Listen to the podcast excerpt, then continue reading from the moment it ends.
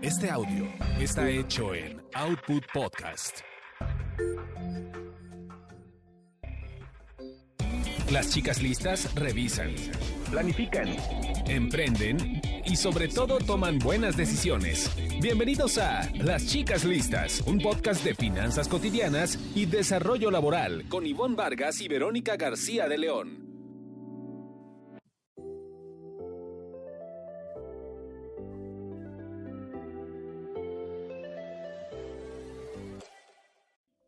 ¿Qué tal? Les damos la bienvenida a las chicas y chicos listos que nos escuchan en este nuevo episodio del podcast Chicas Listas.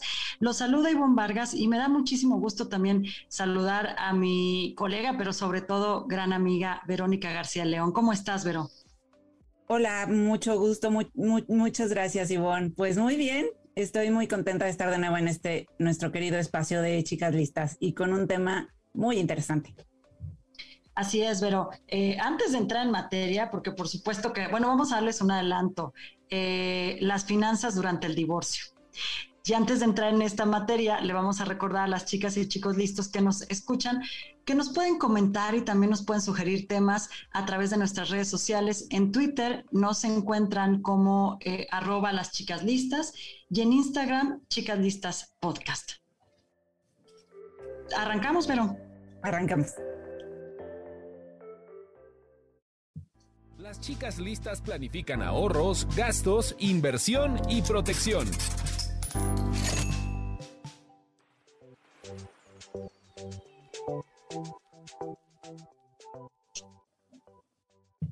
Y pues bien dicen que, uno de los, de los momentos más complicados en la vida de las personas, hombres y mujeres por igual, es este de, de la separación y del divorcio. Entonces, y bueno, creo que las cosas, más allá de, la complicación a nivel sentimental, emocional, que ya de por sí es difícil, tienen una dosis de un componente económico y financiero que lo hacen todavía más complicado. No sé qué opines. Bueno. Así es, pero eh, se piensa que quizá lo más inmediato, la, principal preocupación va a ser que tus gastos se van al doble cuando entras en esta etapa del divorcio. Por supuesto, esta división va a requerir que si te dividías la renta, los autos, el súper, pues estas cosas caen de, primera persona.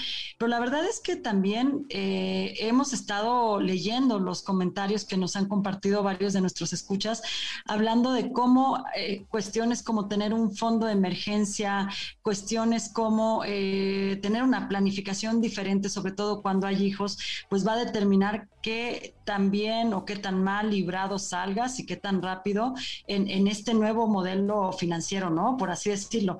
Y la verdad es que eh, para ahondar en el tema, quisimos traer al espacio de Chicas Listas a un gran especialista en finanzas personales, que vamos a estar platicando con él en un momentito. Él es Joan Lazangorta. Joan, dime si pronuncia adecuadamente tu apellido, por favor. Lanzagorta, muy bien. Lanzagorta. Joan es especialista en finanzas personales, también es columnista en el periódico El Economista y tiene un blog que se llama planeatusfinanzas.com, que por supuesto les recomendamos eh, seguir porque tiene mucha información relacionada con este y otros temas. Y pero tenemos también el comentario, digo, a mí me llamó muchísimo la atención en particular de una escucha que nos habló de cómo fue eh, el tema de sus finanzas, cómo le pegó en su cartera, ¿no? De qué manera el divorcio. Sí, súper interesante esto porque, bueno, el, tema que toca, toca por igual a hombres y mujeres, ¿no? Eh, es eh, muy sensible y, bueno, él prefirió no, no compartir un audio como tal, pero lo contactamos para... Nombre, ¿no? También esto es algo decir que él nos, nos pidió el anonimato. Exacto. Y por lo sensible del tema, pero de todas maneras pudimos profundizar un poco en su situación y le agradecemos desde aquí que nos que se haya abierto para hacerlo, porque es muy interesante ya cuando se ven los casos particulares, ¿no? Porque el tema en general podría tratarse en abstracto, pero ya cuando lo, aterrizamos a una situación particular es cuando realmente vemos la complejidad que entraña. Y en su caso es muy interesante porque él combinó con su expareja la, la, la cuestión de llevar una em, responsabilidad compartida eh, con los hijos. es decir, que eh, le llaman, ay, se me fue el término, pero es el, tanto él como ella se quedan con la, la, misma responsabilidad en cuanto a la manutención y al cuidado de los hijos. Entonces, tal cual le toca una semana a ella y una semana a él. También quisiera decir que dependiendo del, de la negociación que llegues con tu expareja, también es, va a ser lo complejo del tema, ¿no? Porque sí, en este caso nos podemos ir como a muchas particularidades y mucho depende de, ¿no? Eh, bueno, si te fuiste a pleito y hasta demanda y juicio, pues cambian las cosas y si le metiste la pensión, como usualmente se dice, este, como por la vía eh, judicial, entonces le van a estar quitando ya un dinero de la pensión de, su, de, su, salario. Si fue de manera amistosa, es muy diferente a si llegaste a pleito, es, en pocas palabras lo que, lo que quiero decir. En este caso hay un, digamos, hay un acuerdo entre, entre ambos para, para la separación y acuerdan este, esta custodia, custodia compartida. Entonces se reparten por igual las, las, responsabilidades de manutención y todo es, todo es a la mitad, incluso el tiempo con las hijas, ¿no? Entonces, el, el, lo, que, lo que plantea es que, justo como tú lo dijiste, Ivonne, se le van los gastos al doble, eh, porque, bueno, además de que ahora él, él vive solo y tiene, eh, cuando recibe a sus hijas en su casa la semana que les toca, tiene que ver por su manutención, etcétera, se tienen que ver cosas como escuelas, eh, doctores, seguros y todo eso también va a la mitad, ¿no? Y bueno, él no tenía auto y tuvo que adquirir uno. Entonces, y bueno, ver también la cuestión de las terapias. En fin, son muchas eh, cosas que se... Hay, algo, perdón, Vero, que te voy a interrumpir, porque esto es algo que mm, lo escuchamos en otras eh, personas que nos compartieron su opinión sobre este tema del divorcio. Y ahora lo vamos a abordar ya con detalle con Joan. Pero a mí hubo dos temas que, que nos compartiste escucha que me llamaron la atención. Lo primero es que él dijo que cuando se separaron, no tenía muy claro bajo qué conceptos habían casado, si estaban por bienes separados o cómo estaban. Y creo, esto es algo que, que además entre amigos lo hemos platicado, ¿no? Se llega el momento difícil y cuando viene la separación, la separación de las cosas, hasta decir, eh, yo compré en muebles la mitad de la casa. Y entonces hay un tema ahí de, de que dices, ¿cómo, ¿cómo nos casamos? Tendría que haber una buena voluntad para que nos dividiéramos ciertas cosas, tendríamos que vender y, o no, ¿no? Me imagino que dependerá también de la manera en que te separes. Entonces, lo primero es que yo creo que eh, pensamos en el matrimonio y nunca pensamos en el divorcio. Claro, cuando te casas, no piensas necesariamente que te vas a divorciar y no nos enseñan a divorciarnos. Y me imagino, ya nos dirá Joan, que eso le pega mucho al terreno de las finanzas, porque si en general nos cuesta llevar nuestras finanzas, no pensamos en las finanzas una vez divorciado, porque no asumimos que nos vamos a divorciar. Y lo otro que él eh, menciona, que, que me llama mucho también la atención, es cómo nos tenemos que imaginar la vida financiera en el futuro eh, si un padre padre fallece, si se enferma, partiendo del principio de que a veces uno piensa que la vida en pareja va a ser financieramente hablando 50-50. Y, y, no es cierto, ¿no? O, sea, a lo mejor, y el comentario final que nos hace este escucha es, es un mito que la relación financieramente hablando sea igualitaria. Yo pude haber puesto más, pude haber puesto menos, y, dependiendo un poco cómo nos organicemos en eso, será como vivamos esa separación financieramente hablando, ¿no? Pero bueno, eh, sin entrar más en, ya en, estos, en, figurar escenarios, nos gustaría que Joan nos empiece a platicar, Vero, eh, justamente, ¿qué es lo primero quizá que tenemos que valorar cuando estamos en este proceso de separación, eh, entendiendo que nuestras finanzas pues se van a ver seriamente impactadas, Joan. Eh, claro que sí, mira, yo creo que depende mucho también de cómo estabas manejando las finanzas como pareja. Y te voy a explicar por qué tú lo, acabas de mencionar. Eso de una relación financiera ecualitaria de, eh, de 50, 50 por lo general no se da simplemente porque muchas veces los ingresos de ambos miembros de la pareja son diferentes.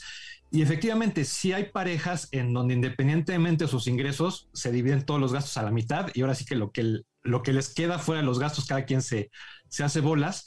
Y hay parejas que, que, tienen una transparencia de que saben perfectamente cuánto gana cada quien y se ponen de acuerdo en, una distribución de, gastos en, el hogar, ¿no?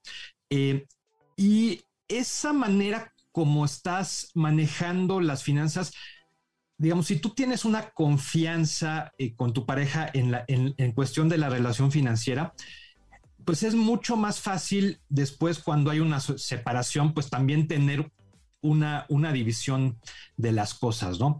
Eh, si no hay esa confianza, si realmente eh, los dos contribuyen de la misma manera independientemente de sus ingresos y no hay una transparencia de, si alguien está ahorrando para el retiro o, y el otro no, por ejemplo, si tienen cuentas en común para ciertas cosas y cuentas separadas para otras cosas, sí se vuelve algo mucho más complicado, ¿no? Yo lo, primero que diría es que eh, cuando, cuando viene una separación que ya es inevitable, que ya es una decisión tomada de que ya no se puede vivir una, vida juntos y que el mejor camino para ambos es, es separarse, eh, yo creo que lo que hay que tratar de evitar, aunque a veces es muy difícil, dependiendo de cómo, de las circunstancias de esa separación, es tratar de, evitar un conflicto posterior, porque si la separación se da en malos términos, siempre hay una, una sensación de, revancha, de que le quiero sacar más al otro, ¿no? De que quiero que el otro pague de alguna manera porque me hizo sufrir,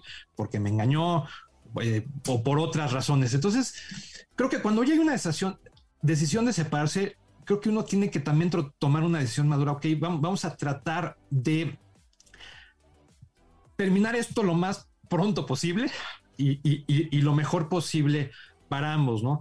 Y, aquí sí me plantearía un poquito lo, que el objetivo de cualquier negociación siempre tiene que ser un ganar, ganar y, nunca un yo gano y, lo que y, para que yo sienta que gano tú tengas que perder, ¿no? Si, si, no simplemente ya se acabó, tenemos que simplemente tener la madurez suficiente de decir ya se acabó y vamos a hablar y vamos a tratar de llegar a un acuerdo pues que sea lo mejor posible para ambas partes, ¿no? Y, en ese sentido se tiene que plantear una, una separación.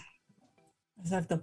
Y en tu opinión, Joan, en este, en el caso de la, de la sociedad mexicana, hemos eh, tenido como una tradición, bueno, no sé, es por lo general común ver que en, las familias tradicionales mexicanas el hombre, eh, usualmente el proveedor, o como se ha manejado el modelo eh, en la familia tradicional, este, es el que, digamos, aporta la parte económica. Y todavía vemos muy muchas familias en donde la mujer aporta la parte de los cuidados.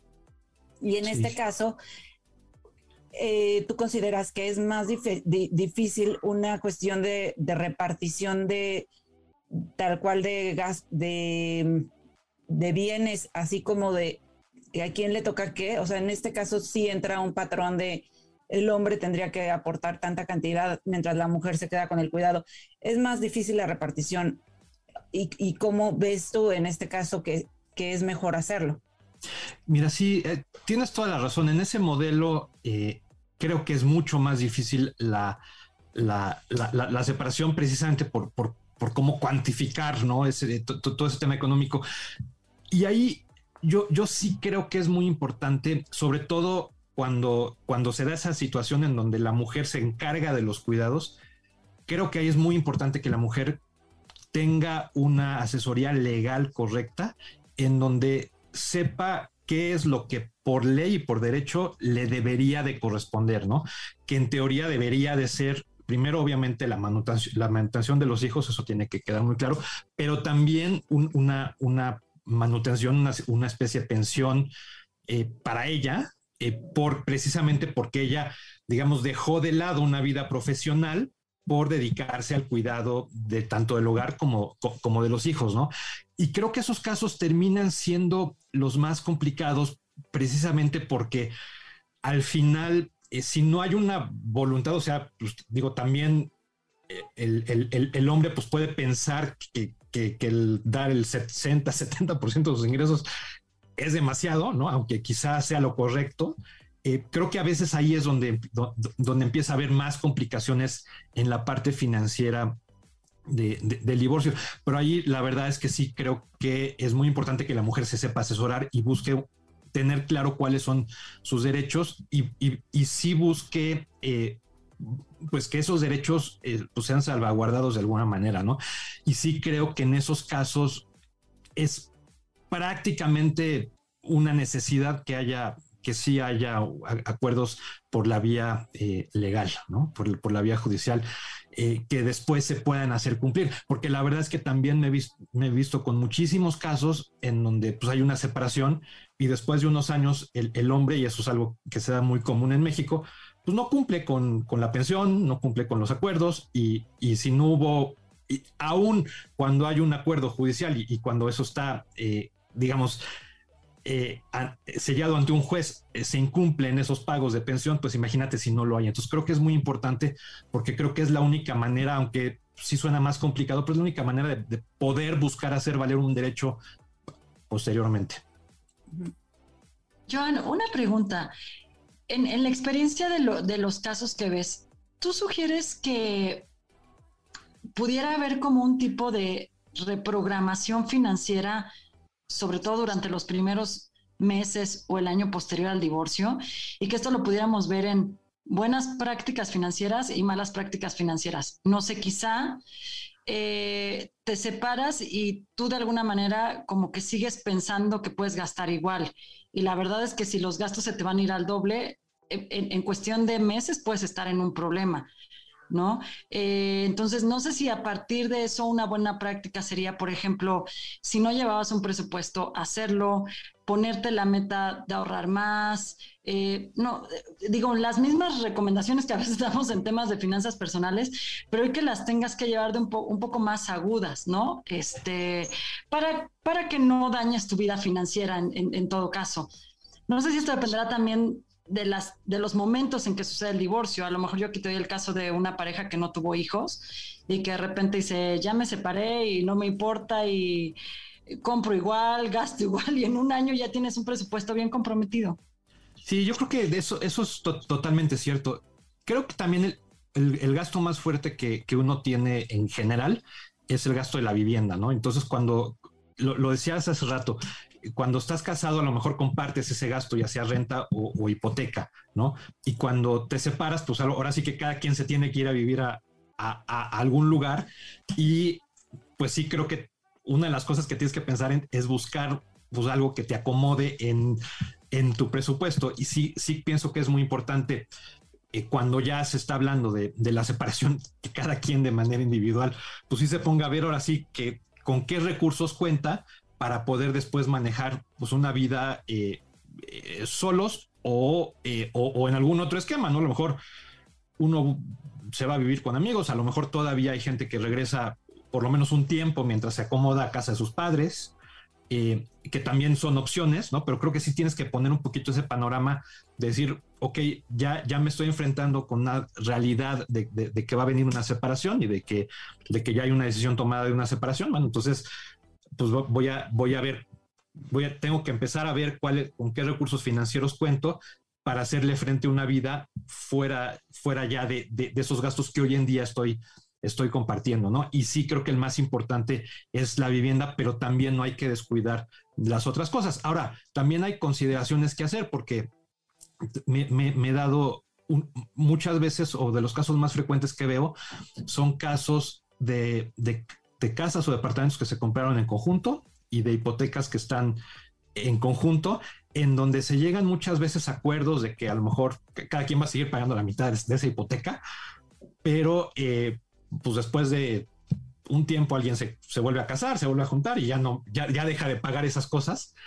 Y entonces eh, se, se, vuelve una complicación financiera porque ahí sí la, persona que se queda, a lo mejor sí se quedó adentro de esa casa, pero, pero no tiene la capacidad financiera para, para seguir pagando la hipoteca y, eh, o, la renta, y la verdad es que la obligación era de los dos. Entonces, eh, por esas cosas sí creo que es importante que aun cuando lleguen, se lleguen eh, acuerdos amigables, esos acuerdos amigables que, siempre son la mejor opción, sí queden bien formalizados para que, para que las obligaciones queden muy, muy claras.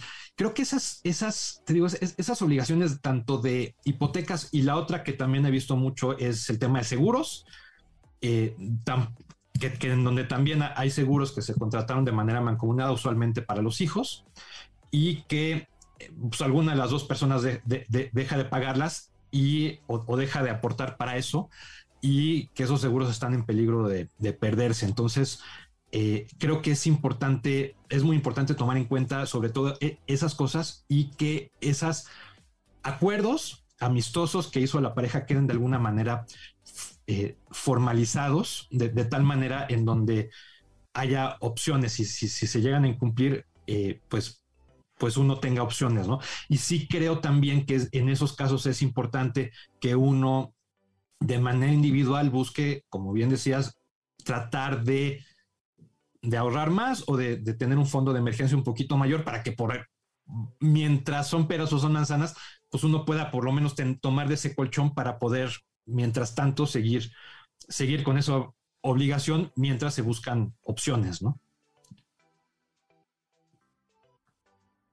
Preguntarte también, Joan, eh, eh, ahorita que mencionabas el fondo de emergencia, ¿qué tan, o sea, tú lo observas esto como algo común? Porque, eh, digo, un poco platicando de este programa con una persona me decía, pues bueno, yo la verdad es que lo que me vine a dar cuenta de, de en estas situaciones, por ejemplo, que el seguro de gastos médicos lo tenía colectivo y no era individual y ya perdí la antigüedad. Entonces, hay cosas que realmente no las tienes tan documentadas. ¿Qué es lo que tú observas con cierta frecuencia? ¿Hacia una correcta planeación o hacia el descontrol.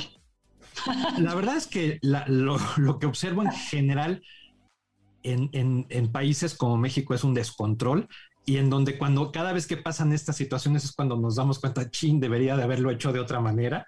Y ahorita, como dices, ya perdí una antigüedad eh, o, ya perdí ciertas oportunidades simplemente por, por no tanto por, o sea, sí por desconocimiento, pero yo diría también porque no me interesó conocer, como que muchas veces, tristemente, los aspectos financieros a veces los dejamos pues como algo que no es tan importante como en un segundo plano, cuando en realidad son muy importantes, ¿no? Mucha gente me dice, no, es que el dinero no da la felicidad, es que hay otras cosas mucho más importantes que el dinero, y es cierto, pero eso no significa que el dinero no sea importante, ¿por qué? Porque pues todos los días para comprar un boleto del Metrobús, pues necesitas dinero, o sea, eh, eh, todos los días tomas muchas decisiones financieras, ¿no? Entonces, el dinero, nos guste o no, es la herramienta que, tenemos para pagar cosas eh, y pues y precisamente por eso tiene que ser importante, tenemos que, tomarlo en el mismo plano que las otras cosas,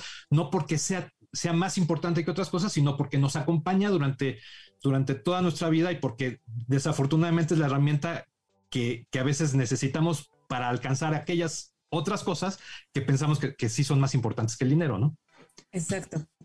¿Y tú crees, eh, Joan, en tu opinión, el, divorcio eh, lleva a una consecuente o inmediata baja en la calidad de vida?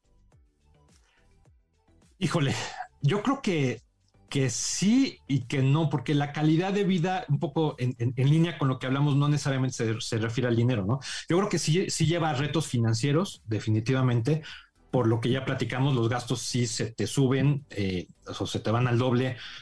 Eh, tienes otras responsabilidades, a lo mejor tienes que, tienes gastos y aparte tienes que, pagar una pensión, por ejemplo, en ciertos casos. Eh, pero, eh, pero a veces eh, en cuanto a tranquilidad, a lo mejor es, un, eh, es una mejora en calidad de vida, ¿no? Entonces ahí, tienes que verlo, pero sí, financieramente hablando, pues sí, sí, siempre tiene, siempre tiene un impacto definitivamente. ¿Y cuáles crees que sean los temas más sensibles? Es decir, ¿en qué poner atención como a la hora de, de, de separarte?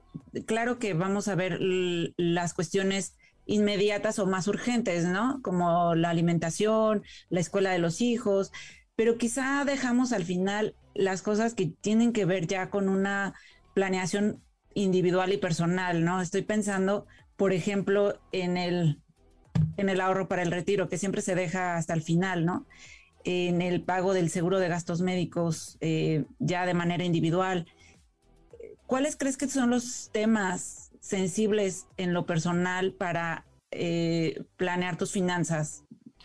Mira, yo creo que siempre hay, hay, hay cuatro aspectos muy importantes. ¿no? El primero es, obviamente, ya el, tema de la separación, de que de que antes quizá tenía un plan de vida en pareja y ahora ya pues tengo que hacer un plan de vida para mí, ¿no? Entonces, desde ahí tus prioridades empiezan a cambiar. Entonces, tienes que empezar por tratar de tener claras esas prioridades. Ahora, ahora ¿qué, en, qué te quieres enfocar tú en tu vida, ¿no? Luego tienes que, buscar, en base a esas prioridades, pues, como ya hablamos un poco, ver con qué recursos cuentas, ahora sí que tus ingresos, eh, para qué te alcanza, para qué no te alcanza, qué quizá tienes que posponer, porque seguramente habrá cosas que, posponer. Eh, y, que a lo mejor se justifica posponer, incluso cosas que uno dice que son muy importantes como el ahorro para el retiro. A lo mejor si lo pospones unos meses en lo que, en lo que ves, si, caes parado sentado, eh, pues no está mal, ¿no? Porque surgió una, un, asunto que te cambió el panorama completo. O sea, la verdad es que tienes que, esperar a que se, se acomoden las cosas. Y, obviamente los otros dos aspectos sí tienen que ver con las inversiones, eh, porque creo que tanto de manera como pareja como de manera individual, sí tienes que pensar, o sea, algún día te vas a retirar, o sea, eso, es inevitable, ¿no? Entonces sí tienes que pensar en, construir algo para ti, A lo mejor ya lo venías construyendo desde, antes de que, que estás en pareja, eh, y, y, qué bueno, es algo que, ya lo tienes y que, puedes seguir construyendo ya de manera individual, pero a, pero a, lo mejor no, a lo mejor estaban construyendo otra cosa o, tu pareja era quien tenía una, responsabilidad mayor en esa planeación de, un futuro y, entonces tú ya de manera independiente ya no lo tienes, entonces tienes que pensar un poquito en eso. Y, eh, obviamente la parte, la parte, la cuarta es la parte de, previsión eh, en, donde incluiría a los seguros. Pero todo, todo, al final se une con, esas prioridades que, tú tienes y que te tienes que plantear desde el momento en que empiezas a decir, a, ver que ya eh, la separación pues es una decisión tomada o, es algo inminente, pues entonces sí empezar a pensar, a, planear un poquito, ok, ¿qué es importante para mí? ¿Qué sí quiero mantener? Eh, ¿Cuáles son mis prioridades? ¿Con qué recursos cuento? Y ahora sí empezar a tratar de construir un plan poco a poco, pero, pero desde el principio para eso, definitivamente. Pues estamos prácticamente concluyendo, pero a mí antes de cerrar me gustaría pues realizarte la, siguiente pregunta que es un poco de futurear eh, eh, y es cómo se puede plantear una conversación de finanzas personales en tu siguiente relación. O sea, yo, yo creo que dicen por ahí el refrán, ¿no? Este, como te fue, como te fue en el baile. O cómo es ese eh, refrán argentino que dice, cuando te quemaste con leche ves la, ves la vaca y tiemblas.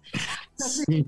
Si, te fue muy mal en ese término de, este, terminaste muy desgastado en, en, esta división de bienes y todavía estás lidiando con lo de los hijos y tal. A lo mejor en la siguiente relación, pues la verdad, no sabes ni cómo ni cuándo es el momento prudente de sacar este tema de cómo vamos a dividir eh, los gastos, cómo vamos a llevar nuestras finanzas. Pero seguramente si hubo una, si, si, la experiencia fue mala, pues creo que es algo que tenemos que considerar. Eh, como un tipo de conversación importante en las siguientes relaciones. No, definitivamente. Mira, yo creo que hay que aprender de la experiencia, ¿no? O sea, a veces dicen que, lo malo no es equivocarte y, de hecho que, el camino al éxito está pavimentado de fracasos, ¿no? Eh, el chiste es ir aprendiendo de, esas cosas para hacerlo mejor las, las próximas veces, ¿no?